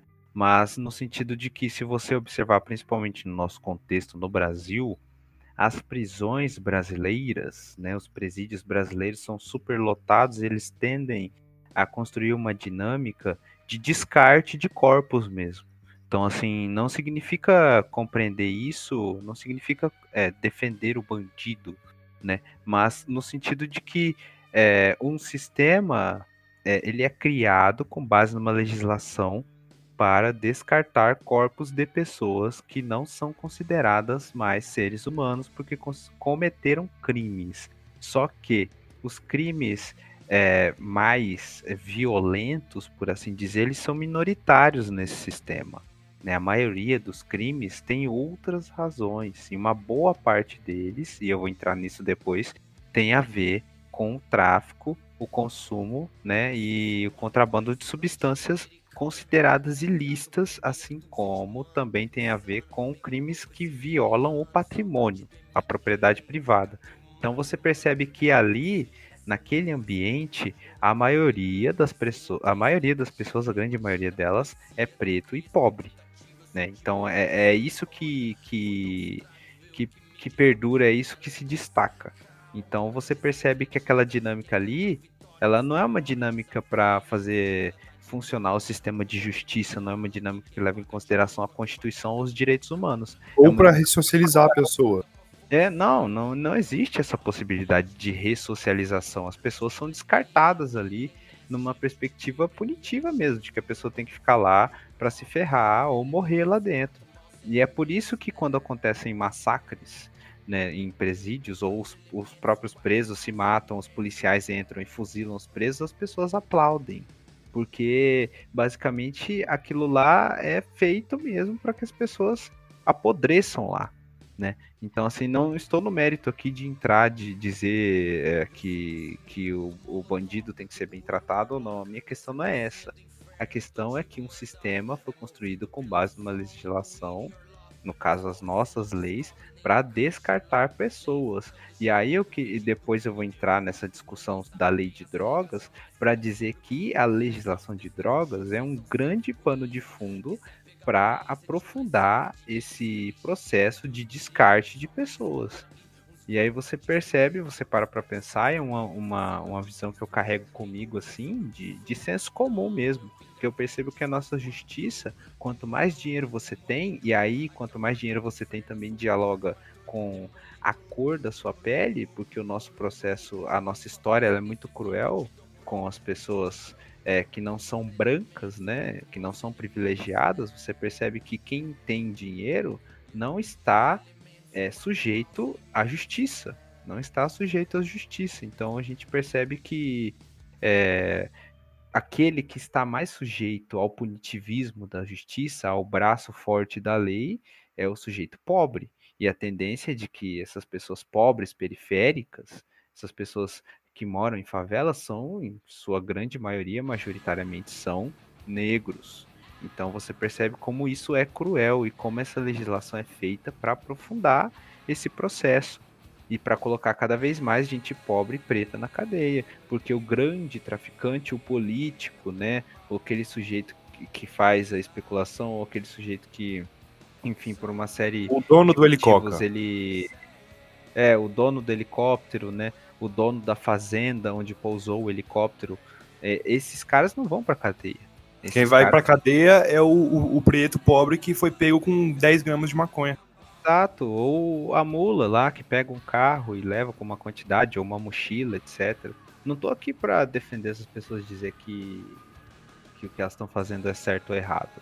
Eu não estou falando aqui de indivíduos ou de casos isolados, eu estou falando de um sistema que é construído é, com base em distorções grotescas de leis que são muito imprecisas. Você vê a nossa lei de drogas, ela não tem nada que estipule quantidade, por exemplo. Isso é um absurdo.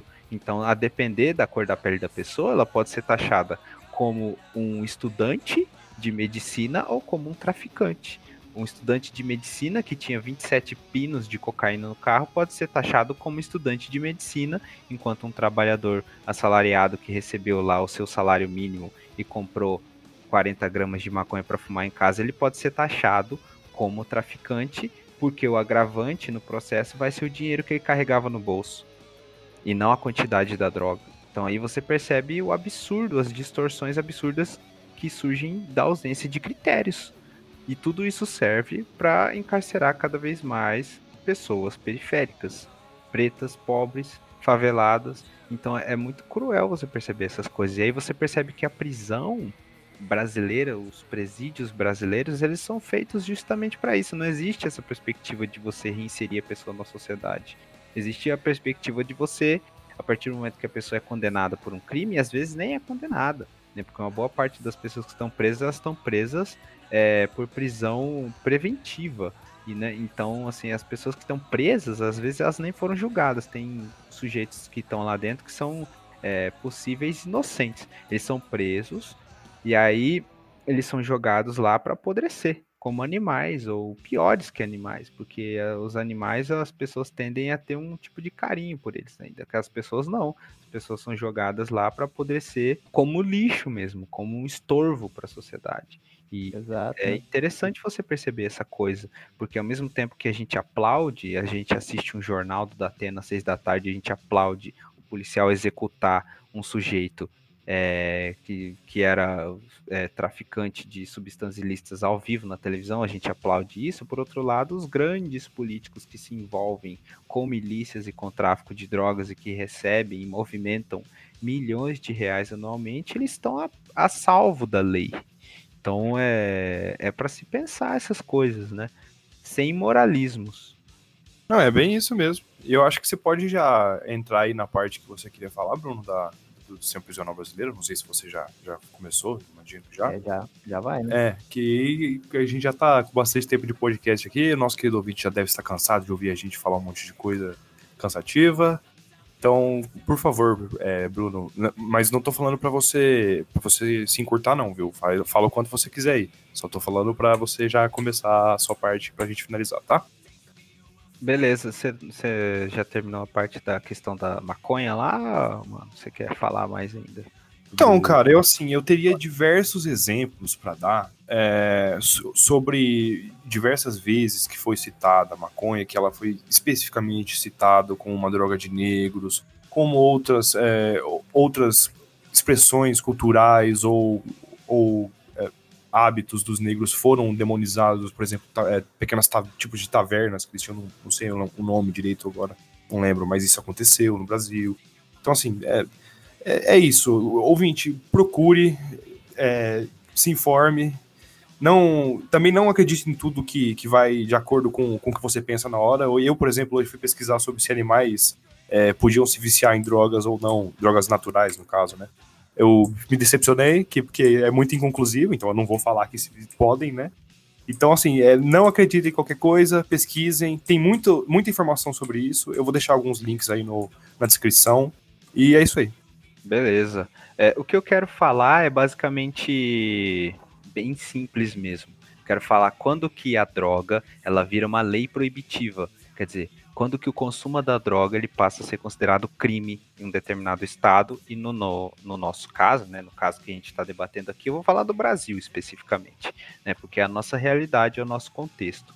Então eu quero falar basicamente sobre as distorções que a lei de drogas ela proporciona na nossa sociedade e basicamente a consequência disso é encarceramento em massa. Então vamos lá. É, o primeiro documento que eu quero citar aqui para os senhores é, um documento do ITTC, que é o Instituto Terra, Trabalho e Cidadania do ano de 2019, que se chama Enfrentando a Invisibilidade das Mulheres Submetidas à Justiça Criminal. É de diversos autores e é uma pesquisa bem localizada, é né? uma pesquisa é, feita com um número bem reduzido de mulheres que estão submetidas ao sistema prisional e aí as conclusões a que essa pesquisa chega são muito interessantes, né?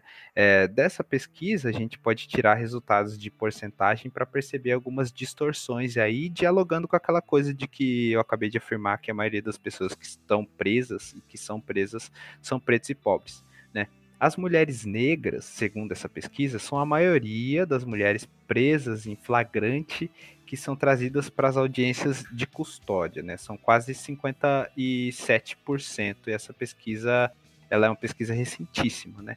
É, e somando-se né, os crimes de furto e de tráfico de drogas, quer dizer, o crime contra a propriedade privada e o crime por tráfico de substâncias ilícitas, atinge-se né, a cifra de 75, quase 76% dos crimes cometidos por essas mulheres. Caralho!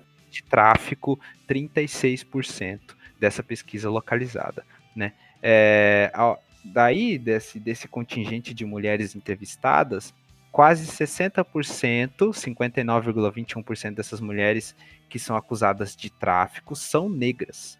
As outras 40,79% são brancas. E aí você percebe que uma outra disparidade que eu gostaria de citar aqui aos senhores é que quem julga o caso dessas mulheres? Né? O caso dessas mulheres presas, meus, meus queridos, são julgados por juízes que são majoritariamente homens, quase 90% deles são homens, e brancos, mais de 92% deles são brancos. Então você percebe uma desigualdade racial grotesca, porque a maioria das mulheres condenadas são negras, ao passo de que a maioria daqueles que condenam são homens e brancos. E aí, e aí, meu amigo Bruno, eu vou lembrar o nosso, nosso ouvinte do, do episódio passado, que a gente fala do.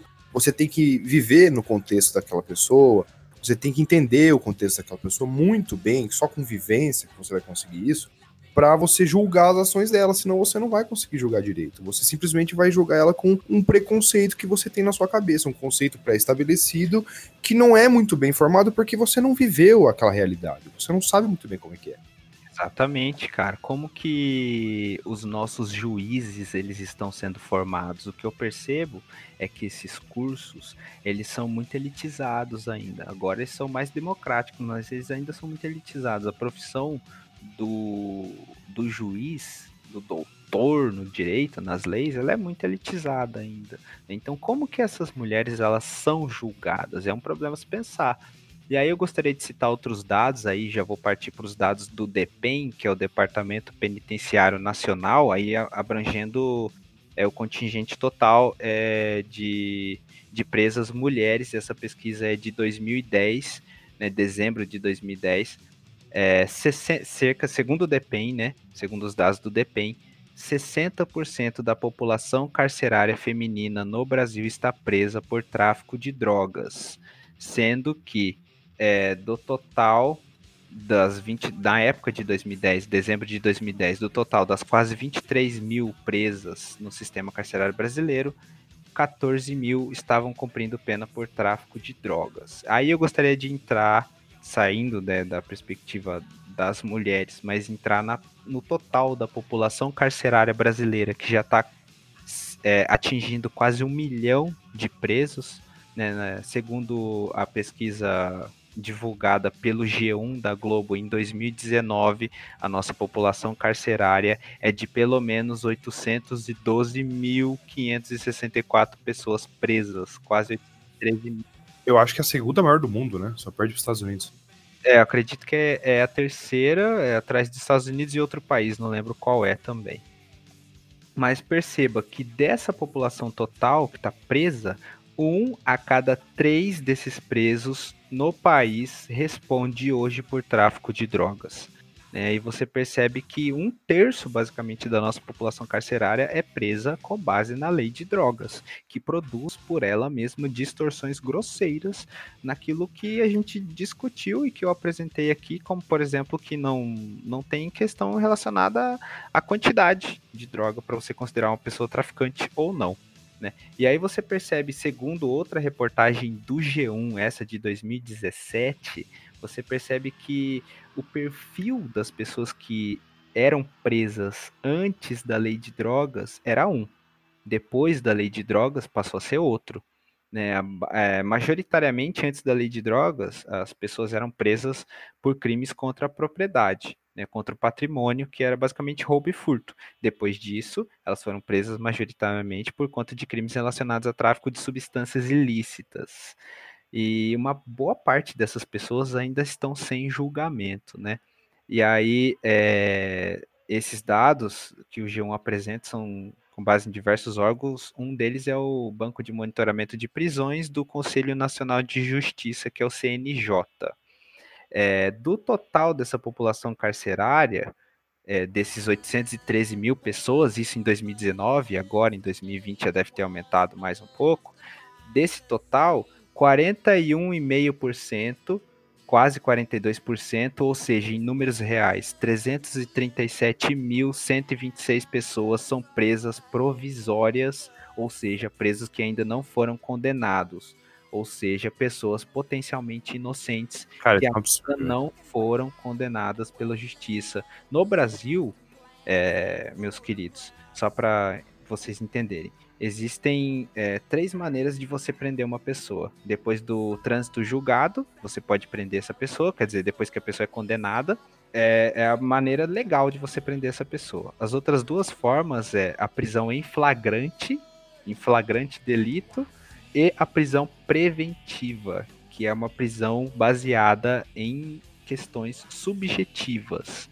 E aí vale muita coisa para você prender uma pessoa com base nessa prisão preventiva, prisão, prisão provisória. E o flagrante e também pode ser plantado, né? Exatamente. Então são distorções aí, considerando o nosso contexto e as nossas polícias ostensivas. Então, é, eu não consigo explicar isso é, de outra forma que não seja uma lógica necropolítica. E eu gostaria de explicar rapidamente o que, que é necropolítica. O que eu entendo como necropolítica é uma ação é, desenvolvida pelo Estado que tem o poder, né? O que, que é o Estado? Só para as pessoas entenderem, o que, que diferencia o Estado da sociedade civil? Basicamente, numa perspectiva de Max Weber, o Estado ele é diferente da sociedade civil, das outras organizações, porque ele detém o uso legítimo da força física. Basicamente, o Estado faz as leis e ele pode usar essas leis, ele pode aplicar essas leis de forma violenta e ele detém o monopólio do uso da força física. Quer dizer, o Estado ele detém o policiamento, o Estado ele detém o exército e o Estado ele pode mandar atirar em quem quiser com base em leis, obviamente, com base em leis. Se não for baseado em legislação, a gente tem um outro tipo de Estado que não é um Estado democrático representativo. Mas basicamente o Estado é isso, ele detém o monopólio do uso legítimo da força. O que, que acontece? O Estado ele pode usar essa força de diversas maneiras. E a necropolítica é basicamente quando o Estado ele usa dessa força, ele usa do exercício dessa soberania para dizer quem pode viver e quem pode morrer. Basicamente, quem pode ser considerado humano, segundo as legislações, e quem pode ser desumanizado. E aí eu não consigo explicar essa lógica aqui sem recorrer a essa questão necropolítica. Eu entendo o, o Estado brasileiro como um necroestado. E aí eu, eu abraço muitas reflexões que o Vladimir Safatli faz, que é um filósofo brasileiro. Isso aqui só pode ser explicado a partir disso. Quer dizer, as pessoas elas são presas com base numa lei e essas pessoas têm perfil econômico e perfil étnico, perfil racial específico e elas são jogadas num buraco para apodrecer. E, e, a lei aqui ela não funciona. Porque você vê que quase metade dessas pessoas que estão jogadas lá, elas nem foram julgadas ainda. Então não existe justificativa para manter essas pessoas presas. Quer dizer, você baseia isso numa, numa prisão preventiva provisória. E as pessoas ficam lá, décadas, apodrecendo numa prisão provisória, sem julgamento nenhum. Porque a nossa justiça também é muito lenta. E essa, essas prisões aqui, elas aumentam exponencialmente, muito por conta da lei de drogas. Então é necessário repensar essa legislação. É necessário repensar essa lei que produz encarceramento em massa. Porque não, é, não adianta construir mais presídio. Não adianta porque as, o, o, contingente de pessoas presas vai continuar aumentando. E se você privatiza o sistema prisional, você torna lucrativo prender gente, o que vai incentivar a prender mais, o que não é ideal também. Ah, exatamente, é um outro, um outro problema gravíssimo também. Mas eu digo que é, isso aqui ele não pode ser resolvido com base em moralismos de quinta categoria, de dizer que é, que é necessário prender cada vez mais pessoas e deixá-las apodrecendo mesmo, vamos construir mais presídio e jogá-las em buraco. Foda-se. E assim, desculpa te interromper de novo, mas assim, se, se isso ainda tivesse funcionando, a gente até poderia discutir se é válido ou não. Mas é claro que não tá. A gente vê que no, o tráfico de drogas não diminuiu em nenhum momento, ele só cresceu em todo esse tempo com a guerra às drogas. Então é uma guerra contra um inimigo invencível, é uma guerra muitas vezes falsa, uma guerra fabricada que a pessoa finge que está lutando contra, mas muitas vezes ela nem tá de verdade porque vai contra os interesses dele ou de pessoas próximas. Exatamente. Aí cabe pensar a qual político é lucrativo debater esse tipo de coisa aqui. Porque isso aqui também é uma bandeira para fazer campanha de mão cheia. Isso aqui é uma bandeira maravilhosa. O cara é, sai governo, entra governo, todo político fica falando que vai combater o tráfico de drogas. E isso ganha, isso gera voto pra caramba, cara, se você parar pra pensar nisso. Então não interessa a, a classe política debater esse tipo de coisa aqui debater esse tipo de legislação.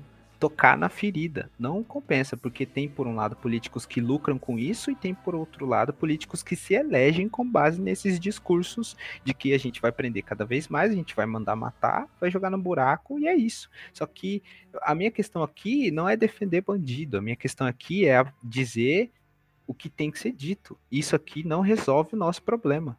Essa questão da lei de drogas não resolve o nosso problema.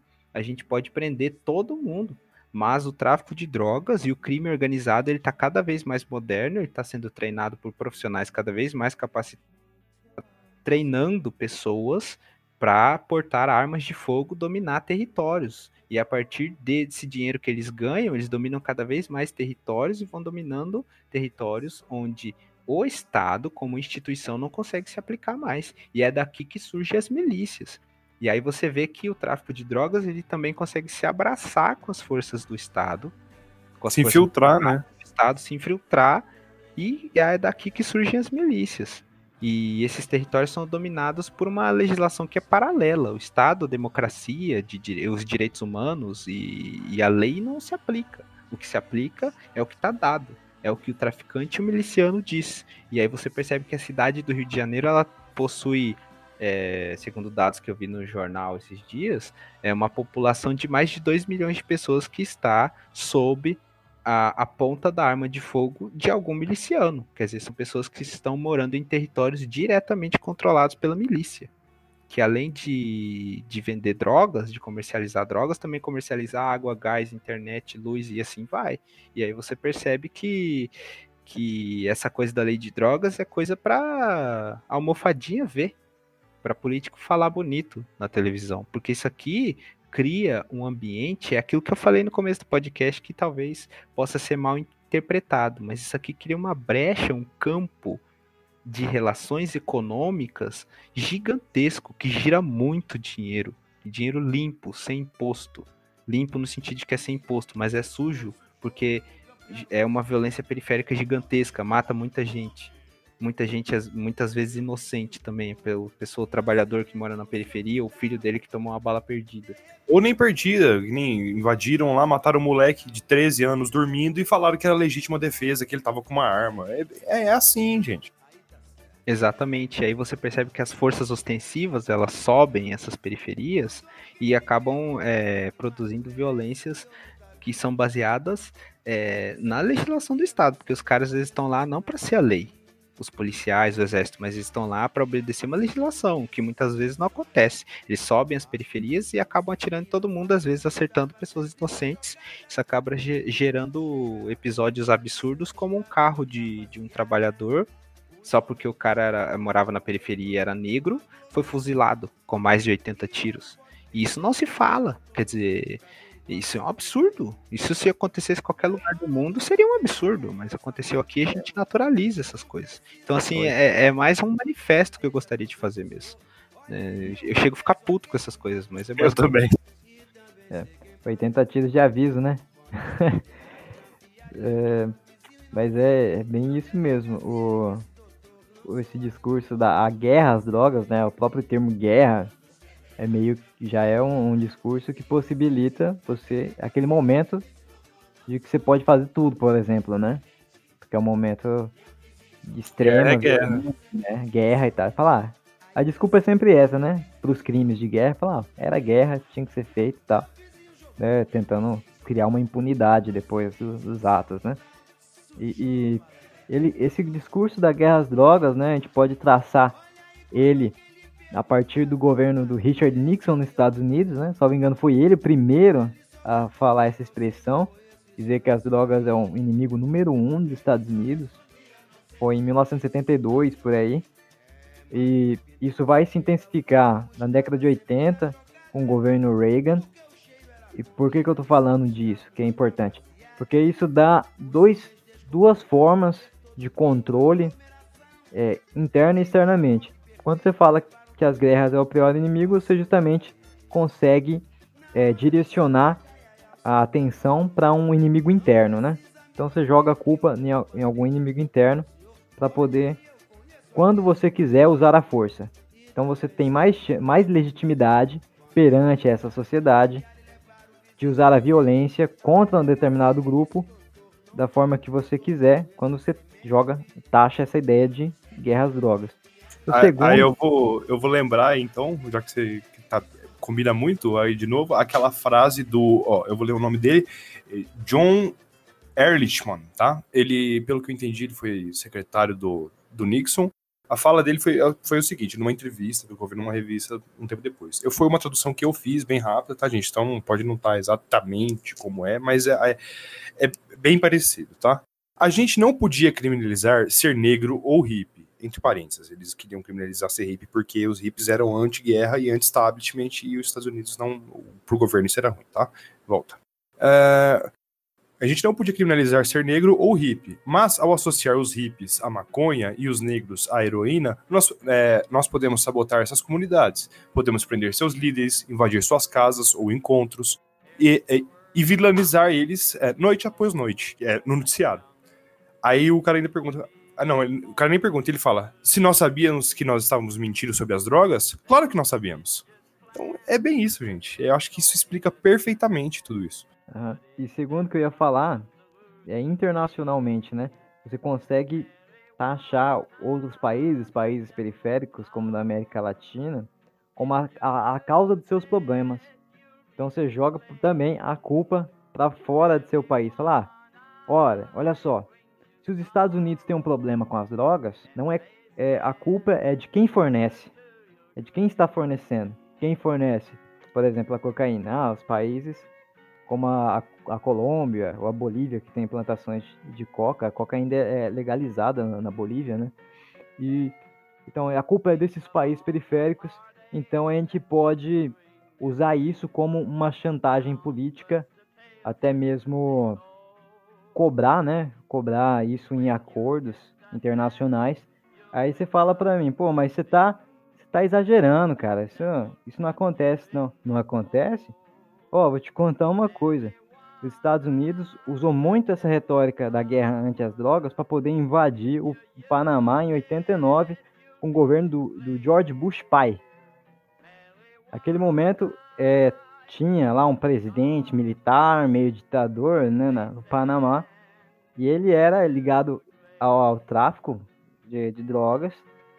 E também ele era parceiro, por, foi parceiro por muito tempo dos Estados Unidos, disse que até que ele tinha negócios com, com a CIA, né, e a CIA sabia que ele era traficante. Até o momento em que esse governo deixou de ser favorável aos Estados Unidos ou ir de encontro aos interesses dos Estados Unidos, e aí ocorre a invasão do Panamá em, em 89 e é deposto o Noriega, Manuel Noriega, justamente muito usando esse discurso da guerra às drogas, porque ele era um traficante internacional de drogas, ele precisava ser julgado. Daí os Estados Unidos entram naquela, religi naquela região. Tá vendo, é, tá vendo como é que é importante a, a carta da guerra às drogas, tanto para política interna quanto para externa? É, é coisa que a gente tem que começar a pensar também.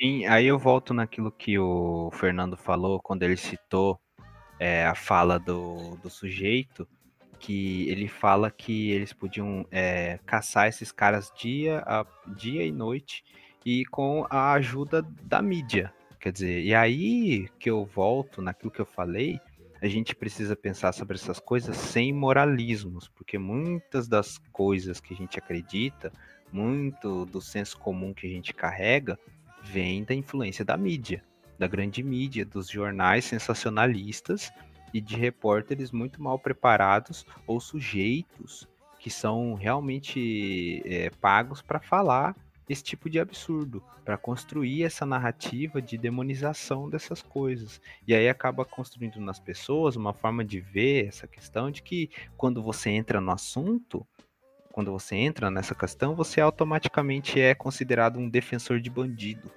né? Ou você é automaticamente considerado um drogado, um maconheiro, porque você está falando de droga. Como assim está falando de maconha? Quer dizer, você é maconheiro? Você está falando de tráfico de drogas e de prisão? Você está defendendo bandido. Então, já que você não concorda que os caras têm que jogar, ser jogados lá no buraco para apodrecer, você defende bandido. Então, e aí você percebe que esse tipo de discurso do homem médio Ele é baseado e ele é muito influenciado por esses veículos de mídia, por esses jornais sensacionalistas. Então é por isso que eu digo que isso tem que ser pensado sem moralismos. E a gente tem que repensar aquilo que a gente acredita também. É, gente, fake news é uma coisa que existe desde sempre, tá? Esse termo é novo, mas existe desde sempre. O, o governo do Nixon usou muito isso também, aquele negócio que eu tinha falado de, de falar que o cara era o psicopata da maconha, isso aconteceu no governo do Nixon. Então, assim, é, é um, a mídia ajuda, a mídia pode ser sensacionalista, pode ser é, comprada, pode ser muita coisa. A gente tem que pensar um pouco mais criticamente às vezes, sabe? Isso, então a gente pode ir caminhando para o encerramento. Alguém gostaria de comentar alguma coisa a mais? Eu gostaria de falar para as pessoas assistirem o documentário do Netflix chamado é, Baseado em Fatos Raciais, que fala muito dessa discussão que eu estava tentando levantar aqui, que eu acho que eu, Na minha cabeça tá claro, mas eu não, não consegui deixar tão claro assim como que o racismo foi é, completamente determinante para a proibição da, da maconha, por exemplo. É, e ele ilustra isso no, no cenário é, é estadunidense, né? Estadunidense, né? Do, do, dos Estados Unidos. Então, cara, assistam, é muito legal. É, eu assisti quase tudo agora, faltou uns, uns 10 minutos, vou terminar de assistir agora depois. E é isso aí, foi muito bom estar aqui com vocês. Estou cansado, falamos bastante. E, e é isso aí. Pro, pros três ouvintes que chegaram até aqui, de novo, muito obrigado. É isso aí. É isso aí, agradeço todo mundo também, agradeço vocês aí. É, já tô cansado também, porque esse tipo de, de tema cansa a gente, porque é, é, um negócio muito pesado e é cruel você ler sobre essas coisas. Então agradeço a quem estava escutando aí, espero que tenha ajudado de alguma forma vocês pensarem melhor sobre essas coisas, é, ou pelo menos é, vocês pensarem, mesmo que não seja melhor, mesmo que seja para pior, pelo menos vocês é, vão se sentir um pouco incomodados, eu espero, com o que a gente falou aqui. Então agradeço todo mundo e é isso aí, é nós. É isso aí. Então, só só relembrando aqui pro ouvinte, né? A gente não tá defendendo que você vá procurar as drogas nem nada, ou então a gente não tá defendendo bandido, que nem o Bruno falou, né? A única coisa que a gente fez aqui é tentar pensar um pouco sobre a, a política antidrogas, pensar que o que pode ser mudado nela, né? Refletir sobre o que pode ser mudado, pensar um pouco a nossa sociedade que a gente vive, inclusive fica a pergunta que muito difícil alguém responder. Será que as drogas são um problema na nossa sociedade porque a nossa sociedade constitui uma forma de viver que nos pressiona a buscar refúgios? Não sei, não consigo responder, mas fica aí para pensar. E eu quero recomendar um filme também. Quero recomendar o Transporting, que é um filme que fala um pouco sobre, sobre o mundo das drogas, né? É, é, ele, é, ele é divertido, é interessante para se pensar bem bacana. E vou recomendar um livro também, que ele está em espanhol, do Antônio Esco, Escorrotado. Um nome bem diferente. Mas é a história geral da, das drogas. Vou botar no link, vou botar no link. Então a gente vai colocar já no, no link aí. Eu vou botar também vários links, é, no link não, no comentário, né? Eu vou botar vários links também que eu tenho aqui de, de news interessantes ou de artigos interessantes, só falando sobre o assunto, para o ouvinte que quiser procurar mais. É, então é isso aí. Chegamos ao final desse programa. Olha só, chegamos ao segundo. Sobrevivemos ao segundo episódio. Continuamos aqui dentro de Cronos, esperando Zeus nos libertar. Abraços.